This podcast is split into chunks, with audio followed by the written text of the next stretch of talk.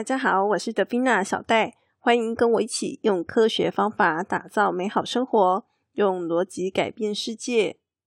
最近呢，有一点感冒，所以呢，不知道今天鼻音会不会比较重一点。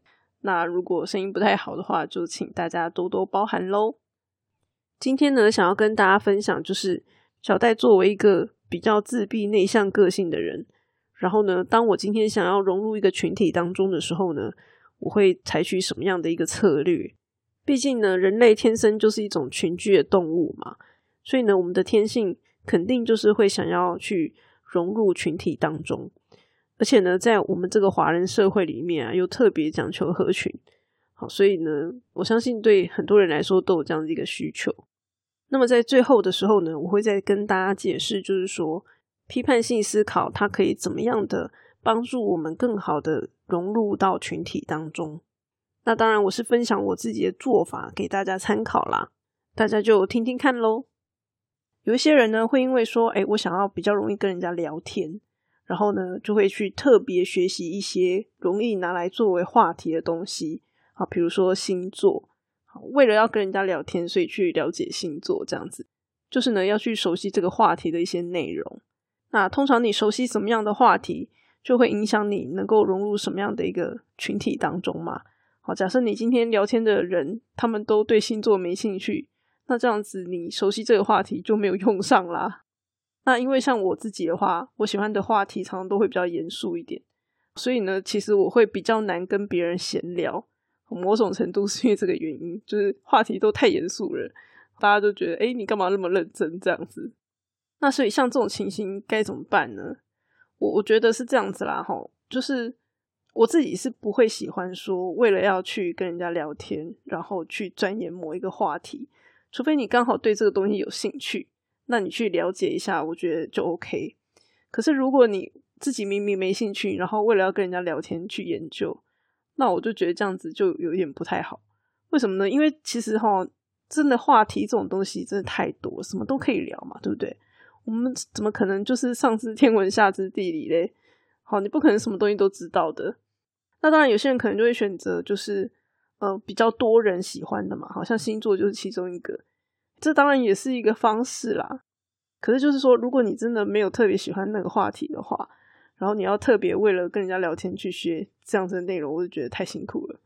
好，所以我基本上比较不会去采取这样的一个策略。我通常就是。话题的这个部分呢，就是我自己本来喜欢什么啊，比如说我喜欢打电动，我喜欢看漫画，那可能相对应的话题我本来就知道啊，因为呢我本来就喜欢嘛，所以因为这个原因，像这种群体我就比较容易融入。那可是假设今天这个话题你比较没兴趣，好像这个我对化妆比较没兴趣，好，大部分女生可能会有兴趣，可是我刚好就没兴趣，所以像这种话题对我来说就会有聊天上的困难。好，那那像这种时候该怎么办？这种时候，我其实会采取另外一种策略，就是说，我会保持我的好奇心，然后一个比较开放的态度。简单说，第一种策略呢，就是比较倾向于你对于那个领域有一些知识，所以你可以说给别人听。那但是第二种策略的话呢，则是你必须要花比较多的时间去听别人怎么样说。这样，那基本上这两种策略，我就是会看不同的群体。来决定我要使用哪一种方式。那听别人怎么说，好，你听别人怎么说之后呢，你就要顺着对方的话讲，去做出反应或者是询问。那如果他讲什么你听不懂，你不懂的地方你就直接问他，好，所以你也不需要装懂。所以呢，因为这个原因，我就不需要特别去学习星座这些东西或是流行的东西。反正呢，如果今天这个群体他就是要聊这个话题，那我不懂嘛，我就问。那通常你问这些问题，对方通常会很乐意的回答你。好，这样子有来有往，其实就是聊天了嘛，对不对？好，所以不需要刻意去呃 学习一些你没有兴趣的东西。好，你可以去跟这些聊天的人去学习他们懂的东西。好，这也是一个不一样的一种方式。通常呢，在越年轻的时候呢，我们都会比较倾向就是用说的嘛，好，把我知道的讲出来。可是呢，到我长大之后啊，通常只有两种情况我会采取说的策略。好，第一种情况就是我希望在这样子的一个群体里面有所表现的时候，我就会采取说的策略。就是呢，我希望被这个群体的其他人看见的时候，我就会说嘛，好，因为你要说，你才会被人家看见。那另外一种情况就是，当这个群体的气氛比较冷的时候，我也会采取说的策略。因为呢，我认识还蛮多工程师的，然后呢，工程师有一些就是比较木讷一点，不太会讲话，所以呢，我会很容易遇到那种就是哇，你不讲话就没有人讲话的那种情况。老实说，我还蛮怕这种情况的，所以这种时候呢，我都会努力想要就是讲话，然后让这个场面不要太冷的那种感觉。那么呢，所以除此之外的其他场景，我原则上都会尽量让自己采取听的策略。不过呢，我这边要补充一点，就是说这个听的策略啊，是你还要去有反应，然后要去反问对方的，不是呢像石头丢到水里一样。有些人呢，他们是毫无反应。你跟他讲话，他就默默的低着头，或者是就嗯嗯嗯啊，然后你都不确定他到底是怎么样。那这样其实这个聊天是聊不起来的。就像你今天在打球，好，比如说像打桌球好了，你讲的那个话哈，就像那颗球一样，你把这个球呢丢到对方手上，啊，结果对方拿着他就不还你了。那这样子你的这个桌球要怎么打下去？就打不下去了啊。所以呢，你必须要有反应，你必须要去把那个球打回去给对方，这样子这个聊天好，这样子的一个互动才是有办法成立的。否则的话，就变成只是单方面的在灌输东西而已。这样子其实你是没有办法去融入群体的。那我知道有些人呢，他会担心说，他如果采取这样子的一个策略，就是问别人问题的策略啊，会不会显得自己好像很笨？所以呢，我觉得第二种策略呢，最大的问题点其实是在自己的心魔。好，就是你会不会比较爱面子啊？哈，担心自己的自尊心受损等等之类的。这个心魔呢，它可能就会阻碍你去执行这样第二个策略。好，也许这个我之后可以再跟大家分享如何处理这样子的一个心魔。不过这个讲下去可能就离题了啦。那基本上对我来说啦，因为其实我一直都还蛮承认自己没有很聪明嘛，哈，我也承认自己很笨，所以呢就无所谓。那还有另外一方面是说，如果你今天有个专业很强，好，其实你根本就不需要担心别人会小看你，因为你这个不懂，但是你别的地方很厉害嘛，好，大家都知道，所以呢，你也不需要担心别人小看你这件事情。那么像我呢，我小时候有一个故事啊，就是令我还蛮印象深刻的，就是说。呃，其实我一直以来呢都是蛮脸盲的哈，就是我不太会认那个人的脸。长大之后有比较好啦，哈，可是小时候还蛮严重的，就是认不太出来。所以呢，我其实没有特别喜欢明星，因为呢那些明星哈，我常常就是认不出来。所以呢，今天我在看一部戏的时候啊，我常常都不知道这个戏到底是谁演的，好，因为我根本看不出来嘛，所以我都一定要看那个就是。演员名单，好，我才知道说哦，原来这部戏是谁谁谁演的这样子，哦，很夸张。那么在我小时候呢，是没有网络这个东西的，哈。那所以，嗯，你知道大家现在都看 IG 嘛？IG 上面有很多照片，可是 IG 基本上就是数位，哈，放在手机上面的。那小时候呢，大家要看照片怎么看？就是看实体的照片。所以呢，那个时候就很流行那个明星的照片。然后呢，大家就会去把它买回来，然后收集起来，就一大叠这样子，都是照片。后来有一天啊，我就看到同学收集了一大堆的照片，然后呢，我就问他说：“哎，这个照片里的人是谁呀？”他听我这样子问啊，他就很惊讶，他说：“啊，刘德华，你不认识吗？”诶，我当然知道刘德华是谁啊，可是我看不出来这个照片里的人是他，好，因为脸盲嘛，好，所以我看不出来照片里的是他。那所以。因为这个原因啊，我们就开始玩一个游戏，就是呢猜照片里面的人到底是谁。然后他就开始把那一叠照片呢，一张一张，就是拿给我看，然后问我说：“猜看这个照片是谁？”这样子。结果呢，我就是一直都猜错，哈，就是猜对的几率超级低的。我错误率可能搞不好高达八十帕吧，哈，就是十张可能只有两张猜对这样子，哦，几乎八成都猜错。可是呢，他很喜欢刘德华，所以他那一叠照片里面，哈。大概至少七成的照片都是刘德华，就一大堆刘德华的照片，只有少数几张是别的明星的照片。可是我就是会猜错，也就是说呢，我可能上一张才看过刘德华的照片，然后猜不出来，或者是我猜到了，好，这个是刘德华。然后可是看下一张照片的时候呢，他可能换个发型之类的，然后我就认不出来，我就不知道他到底是谁。然后所以我们那个时候就是一边在那边猜照片，然后一边在那边笑这样子。然后我同学就觉得我很扯，就是 我什么都认不出来。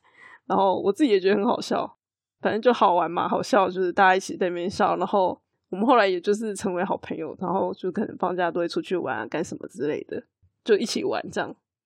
啊，那你说我连刘德华都认不出来会怎么样吗？不会怎么样啊，反正我就问他嘛。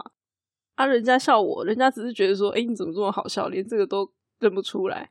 对啊，我也不会觉得怎么样，我也觉得还蛮好笑的。那就达成了这个聊天交流的目的呀，不是吗？可是他们会因为这样就觉得我很笨、很蠢之类的吗？也不会啊。当然小时候可能就是看成绩嘛。好，我其实成绩也没有特别好，可是也没有特别差，所以人家也不会就是会瞧不起你或干嘛有的没的。其实他们不会有这样子的一个想法，只是当下会觉得很好笑而已。我这辈子也不太会讲什么样的笑话，当时呢还让大家可以捧腹大笑。我自己觉得我还很难达成这样子的一个成就呢。那么呢，采取像这样子听跟问的方式，其实还有一个好处，就是说呢，有一些人可能不知道一件事情，就是呢，我们人呐讲出去的话，其实是会透露出很多讯息的。这当中呢，可能包含了你的个性、你的心态、你的见识，还有你的意图等等。就像大家听小戴讲话。听久了，你就大概可以知道说小戴个性到底是怎么样。所以呢，其实，呃，一个人讲话是会透露很多讯息的。那所以呢，像，嗯，因为我是做 PM 嘛，所以有一些 PM 他们就会觉得说，诶，我可以不懂装懂。可是其实啊，大家要知道，你不懂的东西，其实你是装不出来的，因为你没有办法去解释你不懂的东西嘛。好，所以通常人家在做不懂装懂这件事情的时候，他是会试着去搞懂那个知识的表皮，好表面上的知识，因为知识会分很多层次。他们通常呢，就是会先搞懂那个表皮，然后呢，他们就可以去描述这个表皮，好，因为他已经搞懂了。可是呢，如果有人问他比较核心、比较里面的东西的时候，这些人是答不出来的。那所以有些人呢，他们就会拿这个表皮的知识来搪塞，好，假装自己知道。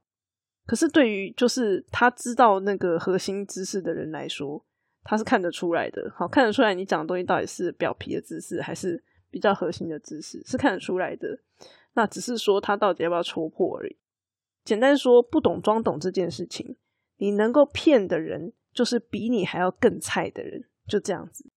那像我自己在面试的时候，有时候我也会遇到这种不懂装懂的人。那我遇到这样子的人的时候，其实我是会给他大扣分的。因为我会觉得你这样子就是不真诚，好，因为你在说谎嘛。其实你不懂，但你假装自己懂。我今天问一个比较深层的知识，然后呢，诶，你没有办法好好的回答我，你也没有跟我说你不知道，你企图就是假装你知道。那假设呢，未来好，你进来工作之后，然后呢，有遇到一些状况，然后你比我专业嘛，因为我是把事情交给你，你比我还要专业。然后我问你的时候。那我就没有办法判断说你到底是懂还是不懂，因为你可能会拿假的东西来搪塞我。所以呢，对我来说啦，我宁可就是大方的承认自己不知道，然后呢，我就问嘛，我不懂我就问，就这样子。我觉得这会比你就是编了一个谎言，然后被别人看出来这样子还要更好一点。那当然有一些事情，它可能是议题类的哈，它没有什么标准答案。在这种情况之下，每个人就会用自己有限的知识去做描述嘛。原则上这就没有问题。我们是可以透过就是有没有答案这件事情来区分说你到底是不是真的懂。所以说，就是不懂装懂，其实真的是很危险，就是会被别人看出来的。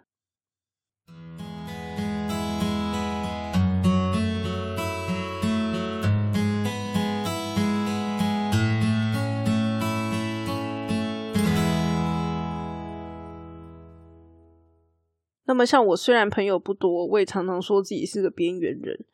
可是呢，其实那是因为我自己本来就比较喜欢当边缘人，好，因为我个性就是比较稍微自闭一点嘛，好，喜欢躲在这个边边角角的地方。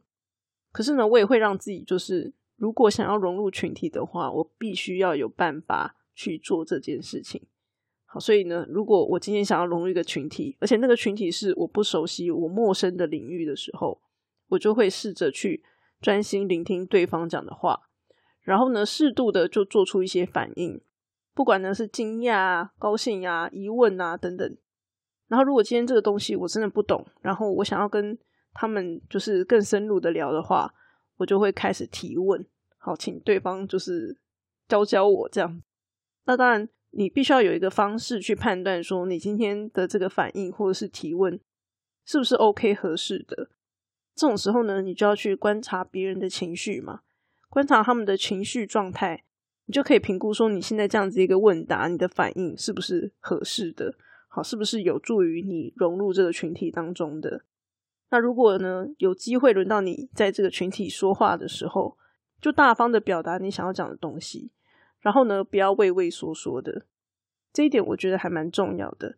其实呢，像我自己的个性就是比较内向自闭嘛，好，所以其实我到一个陌生环境的时候，就是会很不自觉的，会很容易想要畏缩的那种感觉。可是其实呢，这并不是一件好事。以我自己来说，我今天如果是主场的人，我也不喜欢看到别人在我的场地，然后是畏畏缩缩的模样。因为其实啊，大家想想，人会在什么样的情况下表现出那种畏缩的样子呢？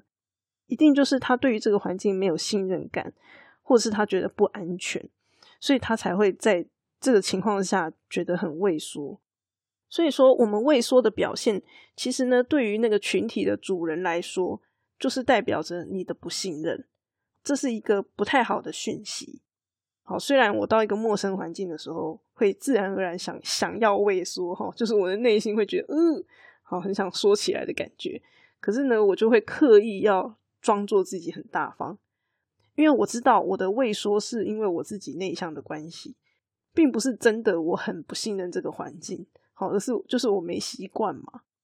所以呢，为了不要让别人误解，哈，觉得你可能哎不太喜欢这里，我就会让自己看起来好。不要太畏缩，就是尽量大方一点。那可是呢，这件事情对一个内向者来说，就是一件很辛苦的事情。哦，就是我为了不要让你误会，然后我就很盯，让自己看起来比较大方。好，那就会很累嘛。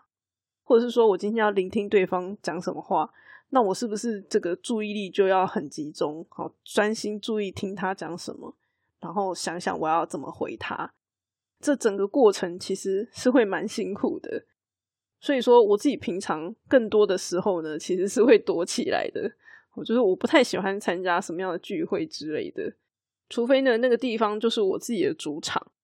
然后呢，偶尔可能一个月参加一次这种比较呃需要费神的聚会，那可能就是我还可以接受的范围。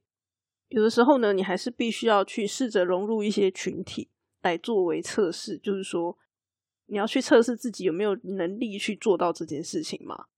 所以呢，我偶尔呢就会去找那种我肯定会很不习惯的场合，这样子的一个环境，然后跟那些人去做交流，好试着去融入他们这样子，这样我才可以知道说我有没有能力去做这些事情。那这个其实就是在收集客观证据，好，你要能够收集客观证据来了解你自己的能耐到底是到什么样程度。那么最后呢，我不免就是也要来补充一下，说批判性思考在对于这个融入群体这件事情当中，可以帮助我们哪些事？毕竟我们这个频道主要是在讲批判性思考嘛。好，那所以第一个呢，就是刚刚讲到的那个心魔的问题，就是呢，有些人可能啊，觉得问问题好像显得自己很笨，好像这样子一个心魔，其实是批判性思考可以处理的。然后刚刚我们讲到第二个策略是听别人怎么说，然后呢进行提问嘛。所以呢，在提问这个部分呢，你可以提问说：“诶，为什么啊？或是如何啊？等等。”好像这样子的一个提问，跟批判性思考某种程度也是有一些关联性的。那当然，你的提问可能要尽量避免就是比较尖锐，好让人家觉得不舒服。因为你今天是要跟人家闲聊，你不是要就是。打脸他，哈，所以这个部分是需要拿捏跟注意的。那第三个部分呢，是我之前在跟大家分享如何进行自我觉察的时候，有讲到说，诶，我们要观察自己的情绪。那所以我刚刚有讲了嘛，就是你怎么样知道你讲的话，对方是喜不喜欢，或者是觉得很讨厌之类的。这个时候呢，你会从原本在观察自己情绪这件事情，转移到要懂得去观察别人的情绪，而且呢，你必须要能够去了解他那个情绪背后所代表的意义到底是什么。那如果你对于自己本身的情绪并不了解，其实某种程度你也会很难了解别人的情绪到底是什么。好，为什么你可以做这样的一个类比呢？因为我们大家都是人嘛。既然我们大家都是人，那么你的情绪为什么是这样？它到底从何而来？好，你能够去解释的出来的时候，某种程度你也会比较能够理解别人的情绪到底是为什么会这样。所以说呢，我跟大家就是分享了很多关于批判性思考的东西。从一开始是比较理性的角度跟大家分享，然后到后面呢，分享说，其实呢，我们在做自我批判的时候，我们是必须要去做一些自我觉察的，然后要了解自己的情绪。那当你了解自己的情绪，好，你对自我有更深的认识的时候，你就可以把这些东西呢，转换成你对别人的理解。至少就我自己来说，我自己是这个样子的啦，哈。因为呢，我以前就是比较感情迟钝的类型嘛，好，我也不知道别人到底在想什么。我之所以现在有办法知道，某种程度也是因为我对自己够了解。因为我非常了解自己的时候，然后呢，我慢慢慢慢去推敲说别人到底是怎么样子。那么虽然大部分的时候呢，我还是比较喜欢躲起来啦，不过呢，我有办法确保，就是当我自己想要走出去。然后跟别人有互动、有交流的时候，也能够很好的去融入别的团体当中。那么今天呢，本来还想要跟大家分享，就是关于不合群的勇气。因为呢，不合群的勇气听起来就好像跟这个融入群体好像有一点冲突嘛。所以呢，我们到底要该如何从这当中取得一个平衡？那因为今天时间也不早了，所以呢，我们就下次再跟大家分享吧。今天就先分享到这边喽，我们下次再见。